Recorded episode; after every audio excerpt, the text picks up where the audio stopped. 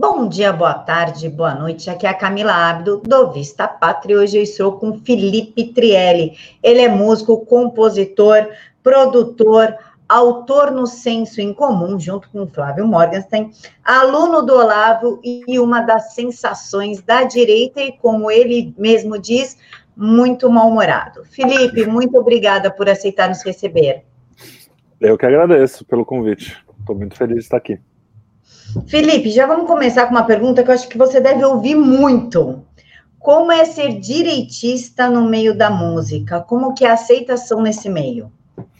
Olha, é, ser artista, eu acho que em geral, né? Qualquer coisa ligada à arte a, sempre foi muito, muito ligada, pelo menos no imaginário, como uma coisa de esquerda, né? E a gente, então, os artistas, principalmente os mais modernos, eles têm um pouco essa, essa, essa vibe mais de esquerda. Porque a gente aprendeu, aí a gente pode explicar de várias formas, né? A gente aprendeu quando era mais jovem, principalmente aqui no Brasil, bem que eu acho que é um, um fenômeno mundial, né?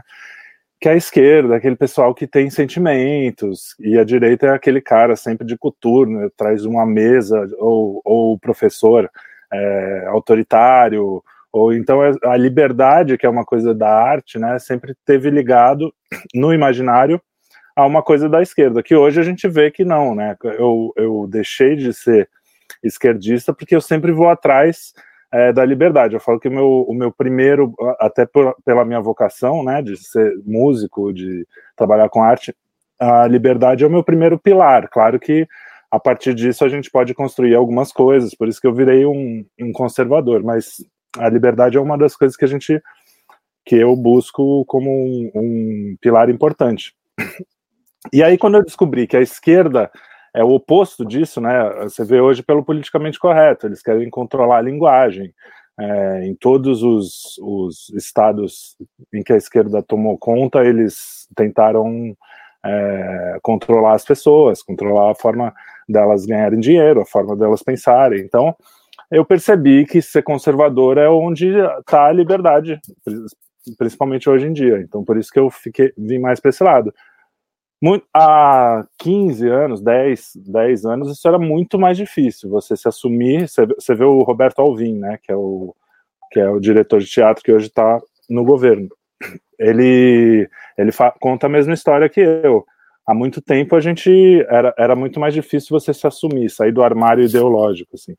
Hoje não, hoje, graças ao trabalho de um monte de gente, né, o Olavo de Carvalho foi um dos pioneiros e depois um monte de gente seguiu, a gente começou a ver que, pô, o conservador não é aquela coisa careta, o conservador não precisa necessariamente. Aliás, o conservador não é um cara que fica tentando cuidar da vida do outro, não é o cara que fica é, atrapalhando sua vida individual, né? Então, eu acho que a gente começou a perceber que a liberdade está nesse campo, né, do, do espectro ideológico. Então, acho que foi. É por isso. Mas, mas ainda tem ainda é difícil. Eu tenho certeza que eu perdi um monte de cliente depois que eu, que eu me assumi, vamos dizer assim, conservador. Eu tenho certeza que muitos amigos, que, né, muitos músicos que tocavam comigo hoje já devem pensar que eu sou, sei lá, nazista, fascista, que eu não gosto de negro, ou que eu não gosto de, sabe, esse tipo de bobagem que os caras espalham. Mas é o preço da liberdade, é o preço da. É o preço de você falar a verdade, você buscar a verdade, e às vezes algumas pessoas não vão gostar. Eu acho que faz parte. Felipe, é, você falou que você deixou de ser esquerdista. Eu ouço muito isso ultimamente. Como é que foi essa? Primeiro, por quê? Tipo, ah, não quero mais isso. E como é que foi a transição até se adaptar? É, antes eu queria falar um pouco como eu deixei de ser mal-humorado, porque isso eu, eu falei do, do meu mau humor, você até coloca, eu acho que no Twitter ainda tá lá. É, e tem a ver também com essa com deixar de ser esquerdista, porque eu, eu sempre, na verdade, o humor sempre foi esse mau humor que eu falo, não é um mau humor é, mal-humorado, é um mau humor de bom humor, que você dá risada da própria desgraça, né? Sempre foi assim. E depois da minha, quando eu me converti ao cristianismo, né, catolicismo, eu percebi uma outra alegria, né, uma outra coisa. Então, esse mau humor aí tá até meio fora de. Eu, eu queria. Eu já no começo ia falar, esqueci. Mas é bom deixar claro, porque o, eu acho que uma das coisas que eu sempre quis, por isso que eu virei músico e por isso que foi levar humor mesmo. Eu sempre fui fascinado. Duas coisas que me fascinaram na vida era música e humor. Eu sempre gostei muito. Então, o, o mau humor, quando eu falava, era até um jeito irônico de, de botar isso. E aí a minha, a, a minha mudança para o aspecto, para o espectro da direita, vamos dizer assim, também tem a ver com isso. Quando a esquerda começou a perder o humor, porque uma das coisas que eu, que eu gostava, por exemplo, Pasquim, é, o próprio Milor Fernandes, ele não era necessariamente daquela esquerda mais raivosa, mas era um cara né, que por muito tempo foi de esquerda. Então, eu, eu tinha essa ligação, achava que a direita era mal-humorada, que a esquerda era, né, era onde estava a diversão, né? Então, eu comecei a ver que a falta de liberdade, a minha adolescência foi no começo do politicamente correto, né? No começo, assim, quando a coisa virou escancarada. Então, anos 90, 95, mais ou menos, era quando o politicamente correto estava começando a, a, a, ficar meio esquisito, sabe? A passar do ponto. Sempre ele já vinha vindo tal, mas começou a passar do ponto. E aí tinha certas piadas que você não podia fazer, tinha certas coisas. Isso para mim foi a primeira coisa, foi o primeiro choque, assim. E aí eu nunca fui necessariamente aquela esquerda sindicalista. Por exemplo, eu sou de Santos, então a gente viu o PT muito antes do Brasil, assim, pelo menos é, o, o, PT. Uma das primeiras prefeituras de Santos foi depois da democratização, é, depois de 84 e tal, porque Santos era uma cidade de porto, então a, a, lá era, foi um dos últimos lugares também a ter eleição, né, para prefeito. Então, primeiro foi o Oswaldo Justo, que era um cara mais assim, mais ligado a. Acho que era MDB, mas depois logo veio o PT, que era a Thelma de Souza.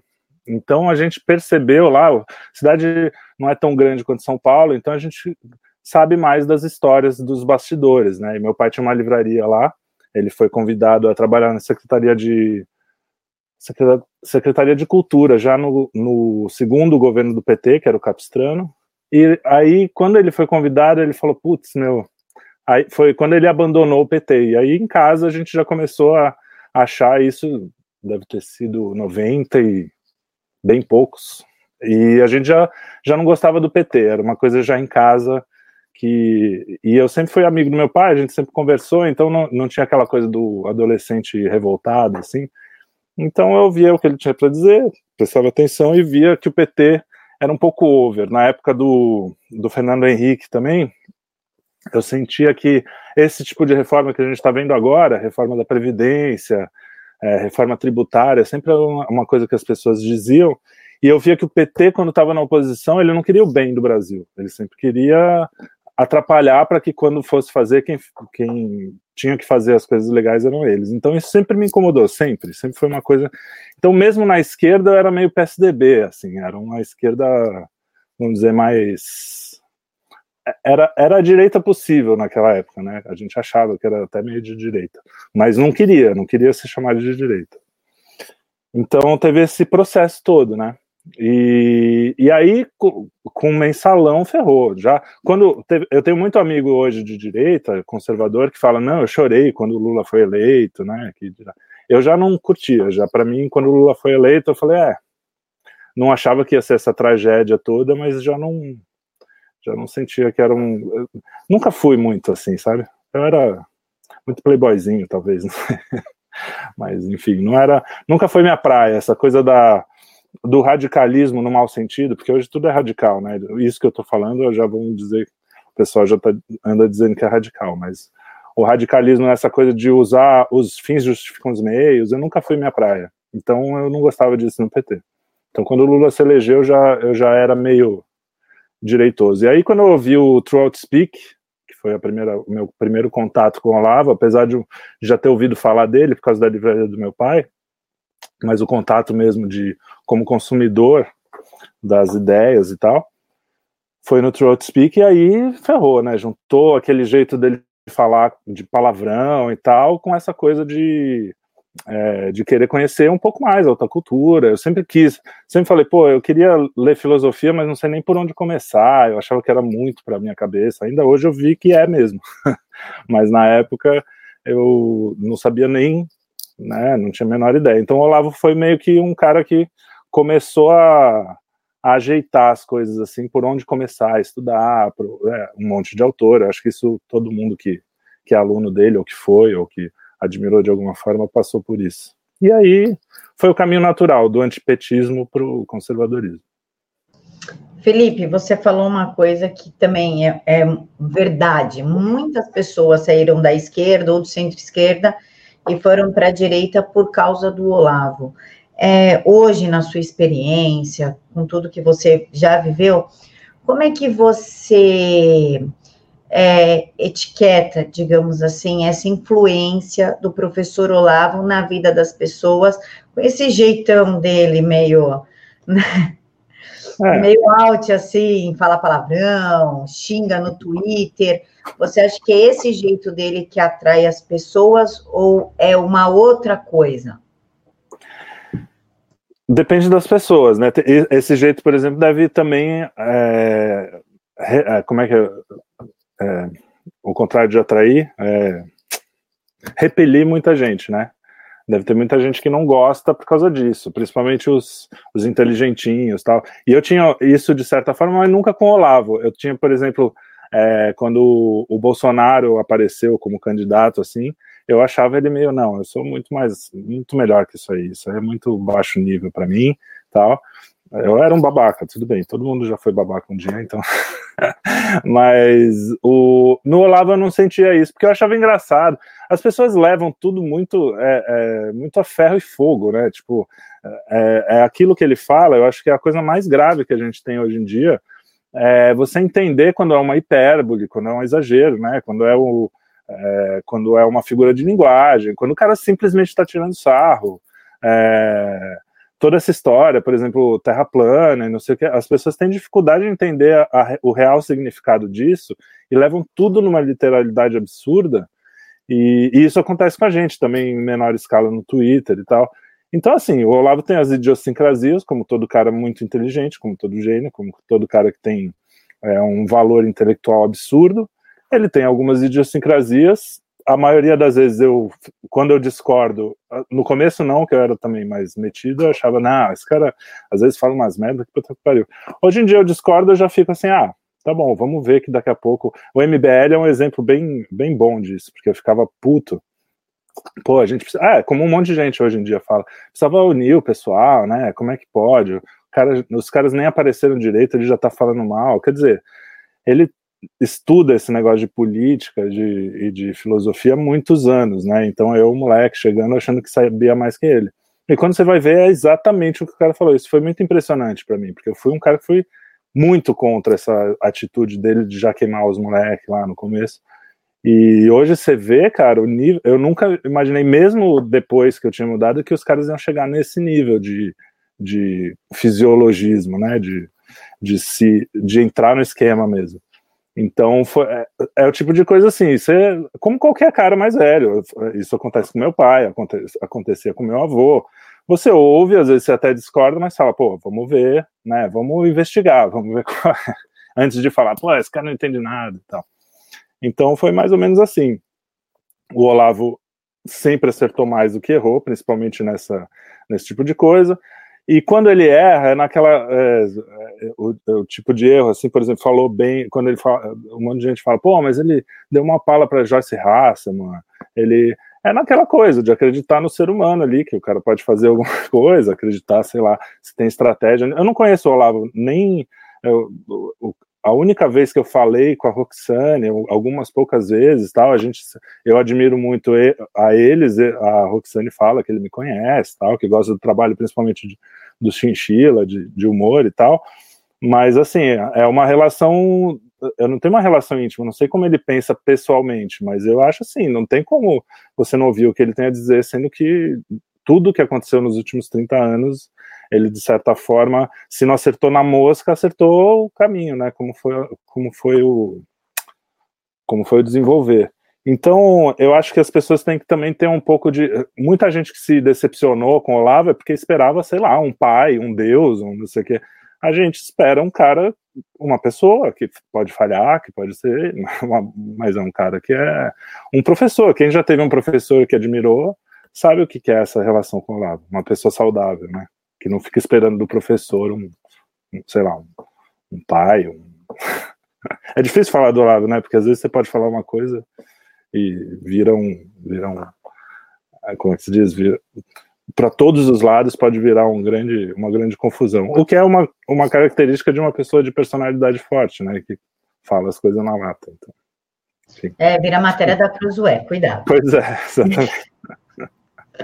Mas é. admiro, não tem como. É um dos grandes, dos, dos para mim, um dos maiores brasileiros vivos, se não for o maior.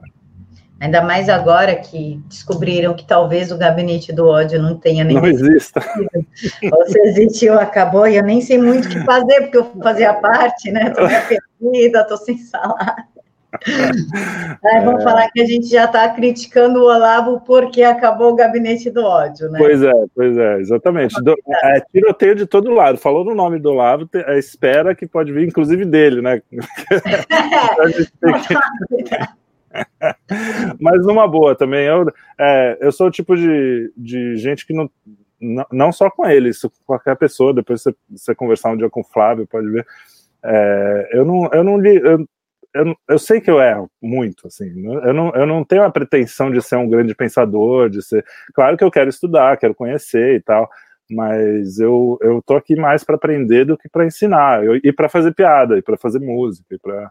Então, assim, quando eu consigo falar alguma coisa relevante, eu vejo que eu toco alguém, por exemplo, quando eu falo, às vezes de religião, ou às vezes de música, alguém fala assim, poxa, é, eu, outro dia eu, eu toquei o, o bar, o cravo bem temperado, e alguém falou, pô, eu não ouvia Bá há anos e agora eu tô ouvindo tudo dele, eu comecei a ouvir é, depois que eu ouvi você tocando tal.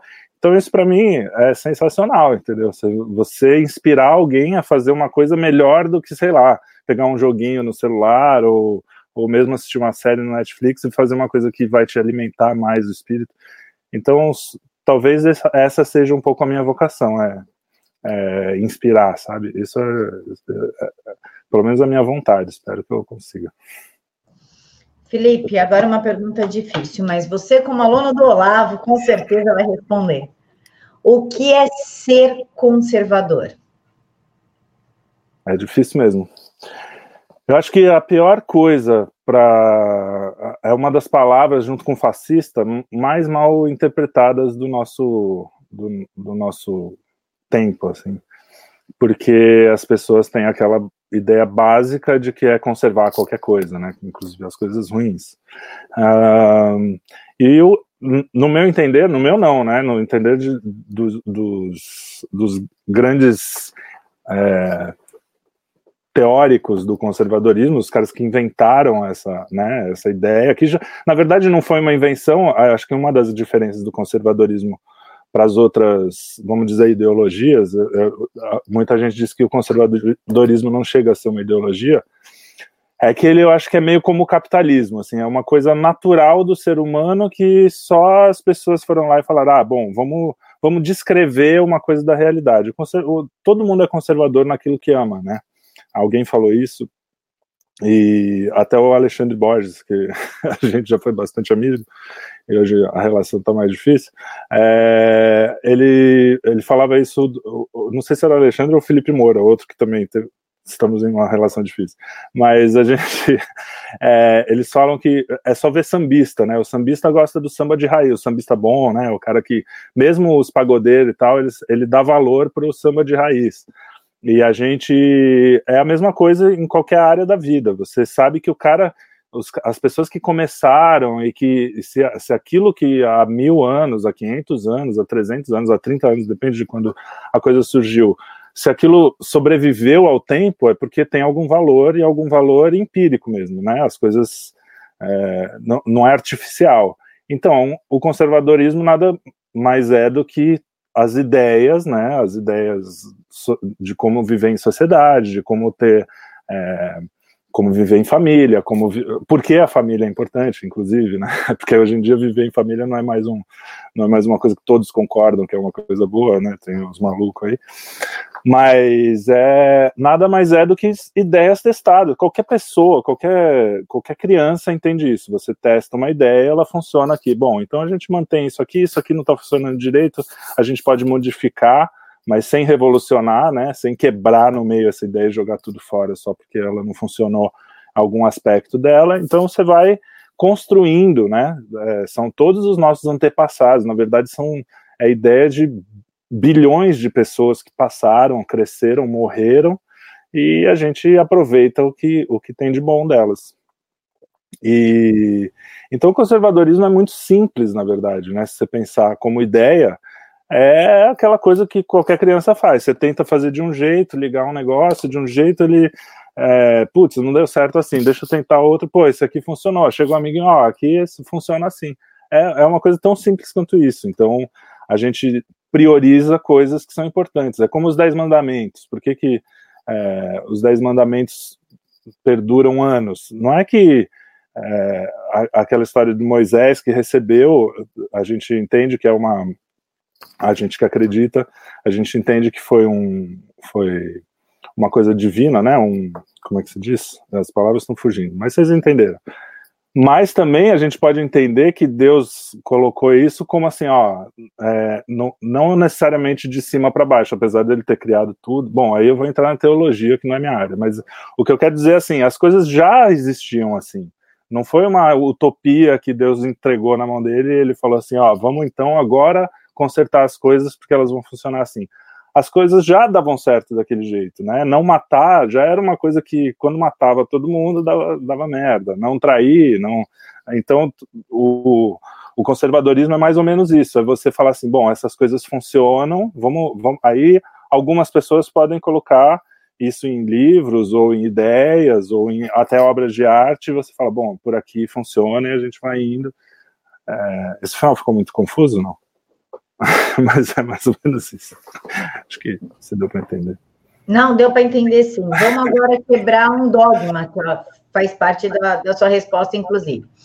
Muitas pessoas julgam nós conservadores falando o seguinte: conservador cuida da vida do outro, fica chamando menina de vagabunda, porque faz porque acontece, fica chamando o cara de não sei o que lá.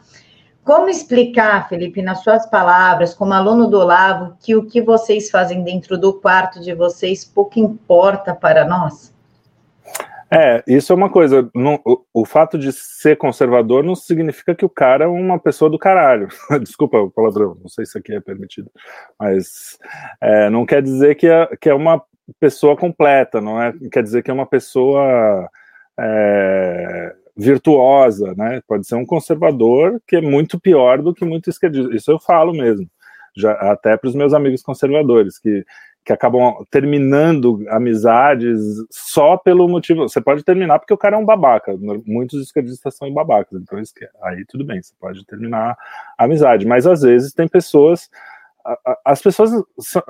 Eu estava falando isso ontem com o Rodrigo Gurgel, é, que é um, que é outro professor para mim, esse sim mais mais próximo, uma pessoa mais próxima, que eu tenho como um segundo pai mesmo. É um cara que é, é, um professor, nesse caso é um professor que virou amigo e que, enfim. E a gente estava falando justamente disso. As pessoas, o Chesterton, por exemplo, tinha elementos da esquerda. Ele elogiava a Revolução Francesa e só que porque as, o Chesterton, a gente também chegou a essa conclusão, não sei se se ela é completamente correta, era uma pessoa mais passional, mais emotiva, então o que faz ele, ele, ele ser um, um, um, cara que escrevia daquele jeito tão quase infantil, né, às vezes ele, ele vê o mundo de uma forma tão bonita assim, também é um pouco desse lado dele de a, a, um pouco dessa defesa da Revolução Francesa tá nisso, então as pessoas mais pragmáticas talvez não, não defendam tanto coisas. O que eu quero dizer, no fundo, é, é que as pessoas são complexas, né? Então, quando eu acho que o bom conservador, na minha opinião, e para mim um bom jeito de viver, e é o que eu aprendo quando eu vou à missa, é o que eu aprendo, é aquela coisa da trave do olho, né? Quem fica apontando muito o dedo, é, ah, você tem mesmo um monte de conservador olhando se a menina tá com vestido curto ou comprido, em público, fica lá falando, joguem pedras na moça. Eu acho que o bom conservador, se ele tá preocupado mesmo, ele vai em box e fala assim, pô, meu, ó, tá meio over aí, será que não é legal? Se, se você também, né, tá preocupado mesmo. Em geral, eu acho que cada um cuida da sua vida, não atrapalhando uh, né, os outros. Por exemplo, a ideologia de gênero não é mais uma, uma questão de o que cada um faz dentro do quarto. O cara já está querendo chegar para o meu filho e falar que homem e mulher é uma coisa, questão de ideia, já é uma coisa que vai além da sua vida pessoal. Mas quem foi o primeiro a abraçar os pecadores, né? Foi, foi o cristianismo, foi o Ocidente, foi, enfim. É, a gente, na verdade, os, os, tolerantes somos nós, é que tem gente dentro da direita, como tem da esquerda, que não, não usa essa ideia de um jeito bom, porque fica julgando todo mundo. Mas isso é do ser humano, né? É, o bonito do cristianismo é isso, que a gente é a gente peca, a gente erra, todo mundo erra, ninguém é perfeito, mas a gente também tem a redenção. Então, muita gente fala do, do catolicismo, que é da culpa cristã, isso, puta, foi a coisa que eu, a maior bobagem, assim, que depois que eu me converti eu vi, porque tudo que eu encontro toda vez que eu vou à missa é perdão. Nos primeiros cinco minutos de missa você é perdoado pelos seus pecados. Você tem a confissão, você tem. Então, assim, é admitir que você tem a possibilidade de ser um monstro e de ser um santo. Qualquer ser humano tem essa possibilidade. E a busca é assim: vamos tentar ser um pouquinho melhor amanhã do que você foi ontem, vamos é sim, é, as coisas são um pouco mais simples, né? Só que como a gente está numa guerra de narrativa, a esquerda tem essa, a esquerda, ou, ou, às vezes nem só a esquerda, até dentro, né? A gente, a gente tem essa, eles têm essa necessidade de mostrar, olha a hipocrisia.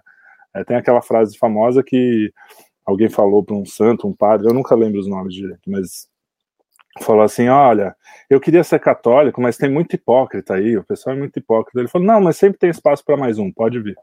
Então é isso. Acho que eu, me incomoda essa, essa patrulha, tanto da direita quanto da esquerda, só que não é uma característica do conservadorismo. Isso é importante. Não é uma característica, ao contrário. A nossa característica é assim: meu, me deixa em paz, eu te deixo em paz. Só não vem mexer com as minhas crianças, só não vem me assaltar na rua, só não vem entendeu? Acho que é basicamente assim. Felipe, você falou que agora as suas relações estão difíceis com alguns nomes da direita, como Felipe Moura Brasil e o Borges. Muitas pessoas que apoiavam o presidente Jair Bolsonaro e o Olavo se voltaram contra, hoje não apoiam mais e até os ridicularizam. Você conseguiria dar uma explicação plausível para esse fenômeno que aconteceu? Olha, eu não gosto de, de dar explicações baseado em intenções, né? Falar assim, ah, ele na verdade tem uma intenção por trás, ou tem grana, ou tem, sei lá, porque eu não tô dentro da pessoa para saber a, quais as intenções. É, eu não tenho nem conhecimento psicológico para isso, não tenho conhecimento é, eu sou só um músico que estava aqui e de repente essas pessoas começaram a vir, porque eu gosto de, de agregar, era uma coisa muito solitária ser de direita naquele momento. É, você tinha poucas pessoas com quem conversar, e aqui a panela, de certa forma, foi um lugar que a gente conseguiu sentar, vir almoçar, era uma coisa muito, muito orgânica, assim, nunca foi um, um é, pelo menos na minha cabeça, claro que a gente tinha falou, bom, já que a gente está aqui, vamos tentar fazer estratégias, mas eu sou muito desorganizado para isso, eu, sou, eu, tenho realmente uma alma mais, mais bagunçada, de artista, estou lá, as pessoas falam comigo, às vezes eu não, não respondo, eu ouço, mas não ouço, sabe, eu tenho essa... Então, assim, é, sempre foi uma coisa de, pô, vamos juntar as pessoas, então tinha, tem, tinha uma ligação muito pessoal com essas pessoas, né? Não, é, muito de amizade e tal, além da, além da política. Então, assim, eu não, eu não consigo dizer intenções. O que eu sim, o que às vezes eu penso que tem uma coisa, uma característica que, que é, é um certo ressentimento do Olavo, não sei porquê. É, talvez seja isso, coloque o cara de um jeito que ele vai ser um, uma espécie. Eu não estou falando aqui de ninguém específico, tá? Estou falando de geral mas uma, achar que o cara vai ser um pouco o, o, salvador da sua vida quando você tem que ser o, o, responsável, né, por você. E porque pessoas muito próximas viraram inimigas figadais, né? Então isso eu acho que é uma característica que pode ser, tá? Outra é que o cara simplesmente estava lá porque viu uma oportunidade de crescer na vida, como, enfim, na profissão, e quando viu que, sei lá, Aí escolher os caminhos sem. Eu acho uma das coisas mais tristes no ser humano, isso pessoalmente, profissionalmente, é a ingratidão. Eu tenho, eu, tenho um cliente, por exemplo, que a gente trabalhou anos juntos, é um, e é um petista histórico, é um cara que até hoje acredita no PT, e eu acho que ele acredita de coração, no, por mais que a gente se engana nesse nível, quem já foi apaixonado, por exemplo, sabe como é que é você acreditar profundamente, às vezes, é, mesmo com todas né, as, as provas, vamos dizer. Então, assim, a, a gente, a gente tem essa eu consigo diferenciar uma pessoa que, pelo menos as que eu conheço, né, pessoalmente, ou que eu conheço mais próximo, uma pessoa que está ali e está equivocada, e aí dá até uma, uma, uma, certa coisa, pô, vamos aí, e ela também quer te ajudar, ela também acha que você está equivocado, e também gosta de você, de, né, de uma forma sincera, e alguém que está ali, eu, eu, acho que tem, teve muito oportunismo, não sei, não, eu não tenho como dizer, porque é isso que eu falo, eu não gosto de dizer de acusar alguém de uma intenção. A intenção está dentro do coração do cara. Como é que eu vou saber? Talvez tudo isso seja um grande mal entendido. O que eu faço é assim, eu me protejo, falo assim, bom, não quero trabalhar, não quero fazer projetos, não quero. E, enfim, se tiver uma prova contundente de alguma coisa séria, aí eu, eu boto no ventilador. Mas, enfim, eu acho que cada um sabe a sua consciência, e para mim isso é, é meio. É uma das coisas que me incomodam na direita na direita, quando ela se popularizou muito, é isso, é de ficar. Ah, mas isso é grana. Isso, acho que as pessoas podem mudar por coisas muito menos. O, o Luciano falou isso outro dia. As pessoas podem mudar por coisas muito menos, muito menores até do que grana, ou muito maiores, dependendo do ponto de vista. Então, às vezes, só uma inveja, ou uma. Ah, ficou magoado porque não me deu atenção. É, o cara já dá essa mudada de chave, assim. Mas não sei, sinceramente eu não sei, é, é uma pergunta que a gente faz até aqui entre amigos e fala, pô, o que, aconteceu, né? Pessoas que a gente gostava. Eu fui chamado de nomes absurdos, assim, intimamente, assim, o cara me mandar mensagem, você é um verme, assim, foi porra, cara. Porque eu não me posicionei de um lado ou de outro, né? Depois eu acabei me posicionando mais, mas, mas é triste isso, porque pessoas que eu enfim, eu sou um cara facinho, assim, de, de me abrir, de, de abrir a minha casa, né? A, a, panela é praticamente minha casa, então as pessoas, eu realmente abro a minha intimidade para pessoas que eu dei dois ois, ah, hoje em dia menos, porque eu, a gente acaba aprendendo. Dizem que o Olavo é um pouco assim, não me comparando, mas que tem essa coisa, ah, vamos aí, confia primeiro, depois se fode, sabe? Enfim. Mas eu acho que as pessoas. Eu tenho, eu tenho uma. Eu sou uma pessoa, apesar de mal-humorada, às vezes, que eu, que eu brinco e tal, mas eu sou uma pessoa otimista, assim. Eu acho que. Não sei porquê também, mas eu acho que. A, o cara pode ter uma epifania ali, ou epifânia, hoje mesmo estava perguntando se era epifania ou epifânia, depois eu busco. Mas, e falar assim, pô, quantos grandes pecadores não viraram santos, né? A gente fala do Santo Agostinho sempre, é, que era um putanheiro, tá? teve várias coisas assim. E depois virou Santo Agostinho. Então, eu acho que assim, eu tenho uma certa esperança. Claro que eu não vou ficar dando trela, falando, não, vem aí, todo, o cara me ferra 10, 15 vezes, não tem. Mas eu sou meio, meio assim, sabe? Acho que essa coisa de artista, sei lá, também pode ser. Eu acho que a gente tem muito em comum. Eu sou como você também. Primeiro eu confio, depois eu me ferro. É, com o tempo a gente faz menos, né? Mas, mas é meio isso. Eu ainda estou fazendo bastante. Felipe, é, gabinete do ódio foi algo que promoveu uma perseguição absurda contra a gente, né? Eu, inclusive, acabei perdendo emprego e tudo. Você, com certeza, perdeu clientes. Como é que você lidou com isso e, e qual que foi a sua reação hoje de saber que eles inventaram essa narrativa, que o único objetivo de prejudicar Jair Bolsonaro e seus apoiadores. Como é que você lidou com isso? Porque quem está colhendo as consequências disso somos nós que fomos os acusados. Como é que você está lidando agora com essa informação vinda do próprio antagonista que protagonizou aquela matéria ridícula é. é? Olha, é, dizia meu avô que quem corre por gosto não se cansa, não é? Não tem isso. Então, assim, eu, eu tento, não consigo sempre, mas eu tento ser o mais fiel às minhas próprias. às minhas. as minhas ideias, a verdade, ao que eu tô vendo. E é muito difícil, graças a Deus, de uns, de uns anos para cá, eu, eu tive um reforço na minha personalidade, assim, de conseguir ter mais força, e isso tudo ajudou. Eu não vou dizer que não, porque você tem que falar mesmo sabendo que as pessoas vão, pessoas até boas, pessoas legais, pessoas que você gosta, vão olhar para você e falar: não, esse cara tá mentindo, ele tá ganhando dinheiro por trás, porque esse foi o primeiro papo, né?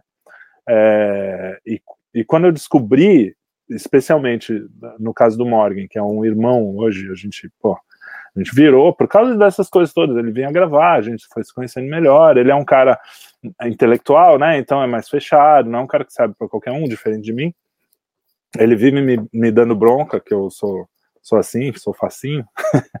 e, e eu sabia, estava ali na minha frente, era um cara próximo que eu via sendo acusado de uma coisa que não era. E eu não.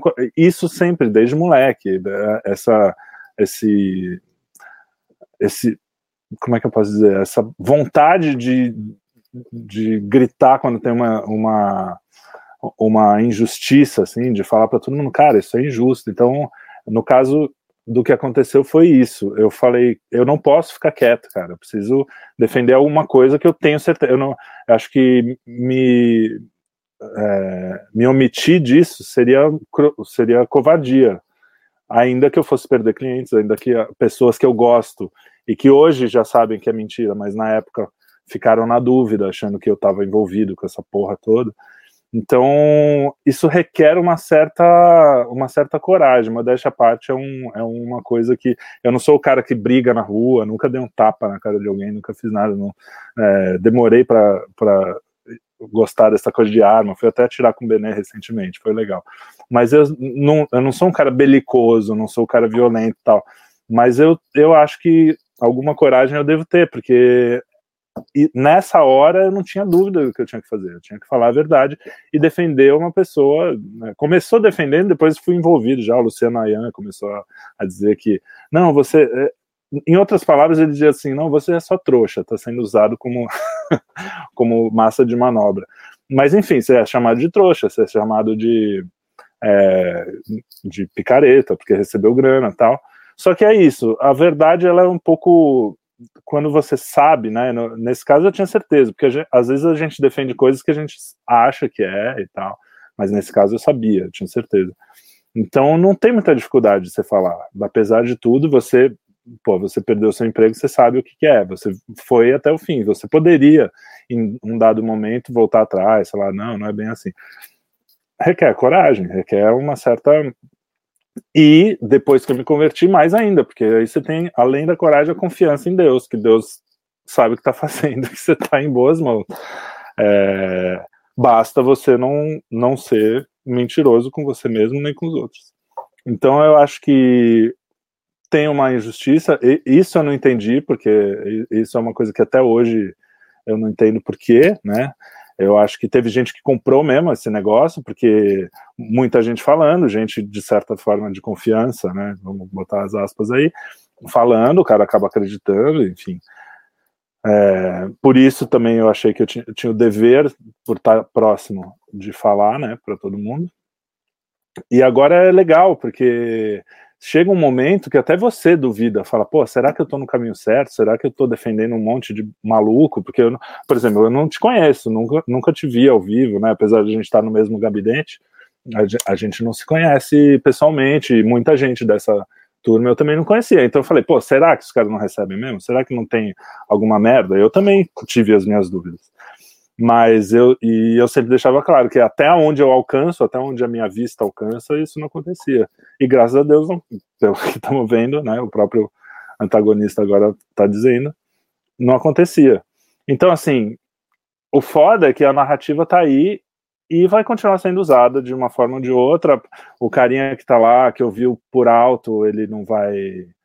É, não vai nem saber que foi desmentido e tal. Essa, mas é o é esse vale de lágrimas, né? A gente, a gente tem que se acostumar de que a vida é isso. Quando eu, vi recentemente o filme do Paulo, né? Do Paulo Apóstolo, e já foi pior, né? A gente está sofrendo aqui, mas dá para ser bem pior, né?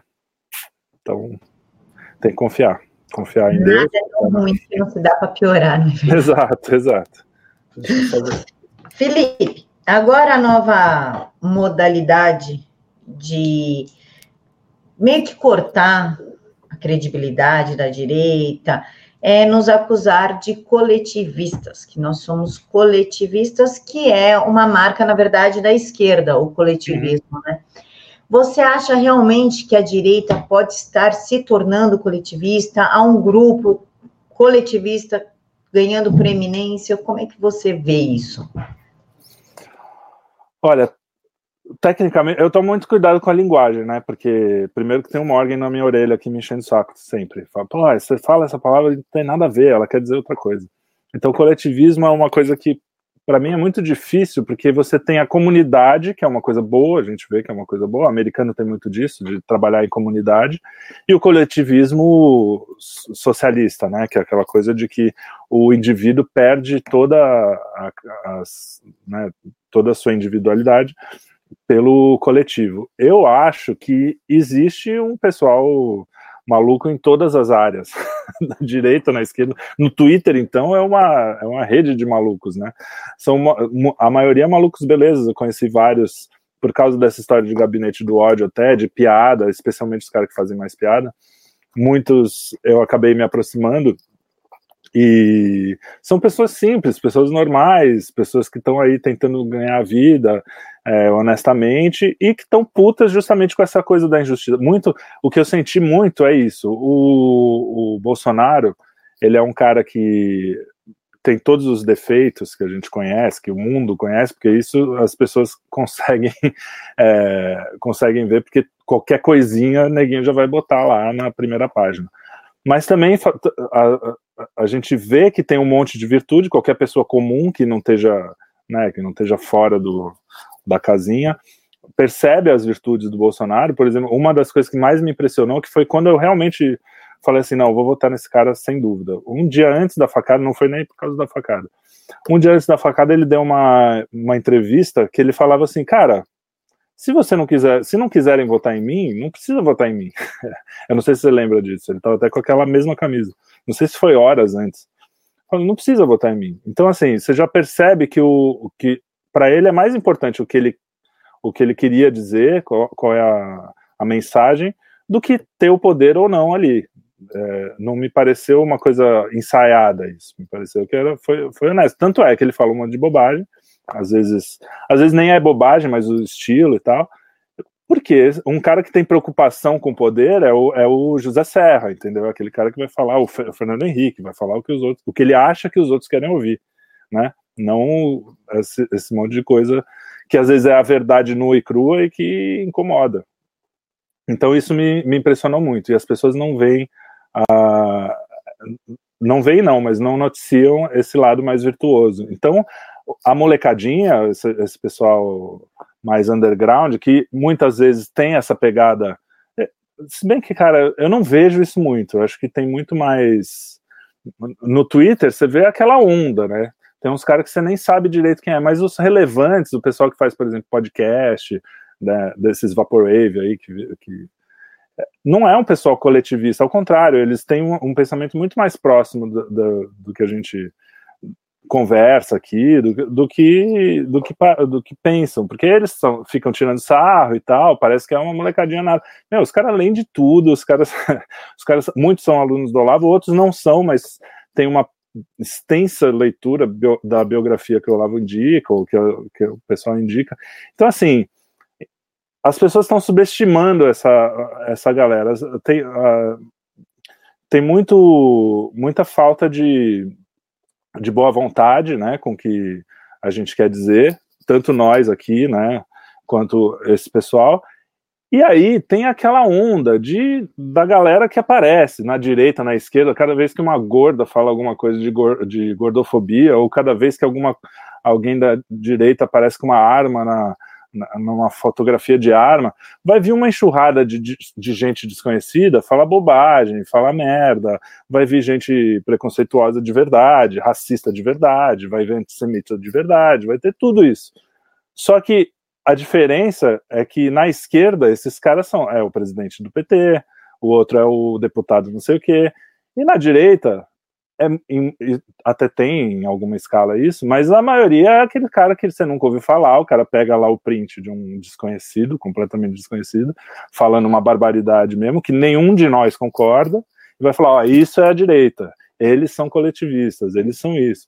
Então existe uma, um desequilíbrio de olhar a realidade, proposital, eu acho, que é por uma narrativa, de falar, porra, a direita é, é, equivalente à esquerda. Esses caras estão fazendo a mesma coisa de sinal trocado.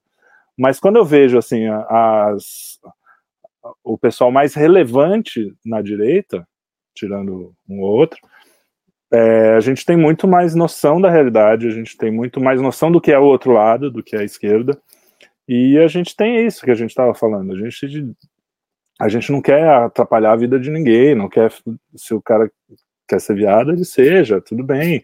É, a, gente, a, a, gente acha que isso pode ser um pecado, que pode ser alguma coisa assim, mas não, ninguém quer matar, ninguém quer deixar isso contra a lei, ninguém quer. Agora, não quero que ensine para o meu filho que você, uma, uma, um homem vestido de mulher dentro de um banheiro, que, né, porque isso dá margem na prática para abusador, dá margem para. A gente também olha muito mais a prática. A nossa a vida do conservador é Bom, vamos ver o que funciona na prática, o que não funciona. A gente é, é apesar de dizerem o contrário, a gente é bem pragmático, né? A gente quer, justamente por ter essa tradição de olhar as tradições, o que dá certo e tal. Então a gente tem muito dessa coisa científica de que hoje científico virou virou palavrão, mas é mas é isso, de olhar, pô, isso aqui funciona, então vamos manter.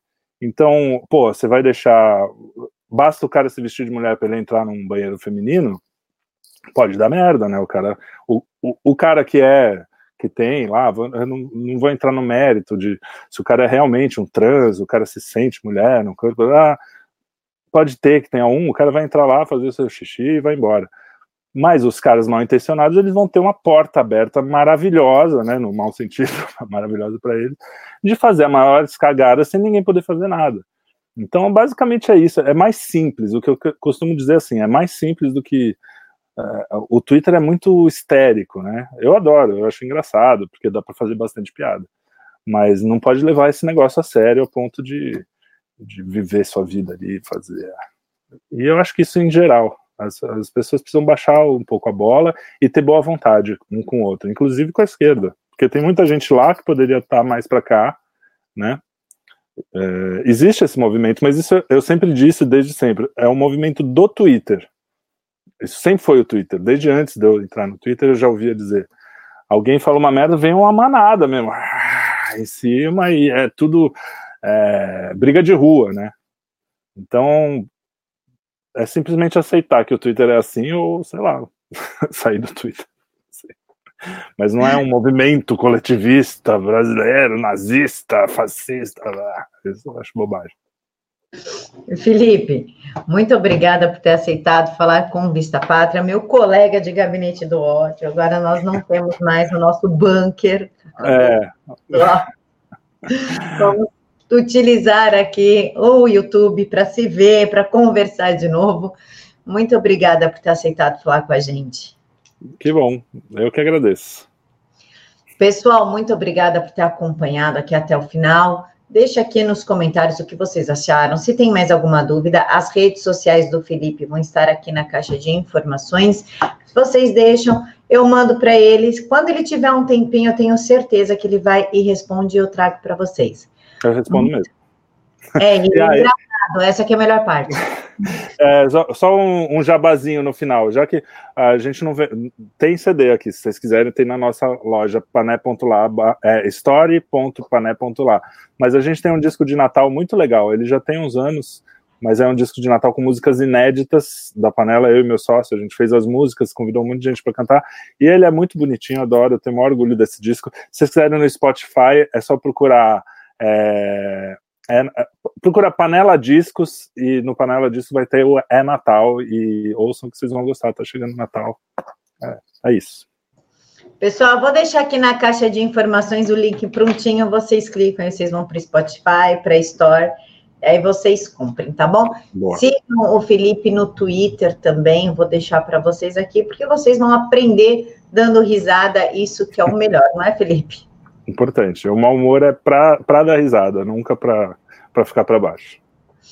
Pessoal, fiquem todos com Deus, que Deus abençoe muito a vida de vocês e que somente Jesus Cristo faça a vontade dele em suas vidas.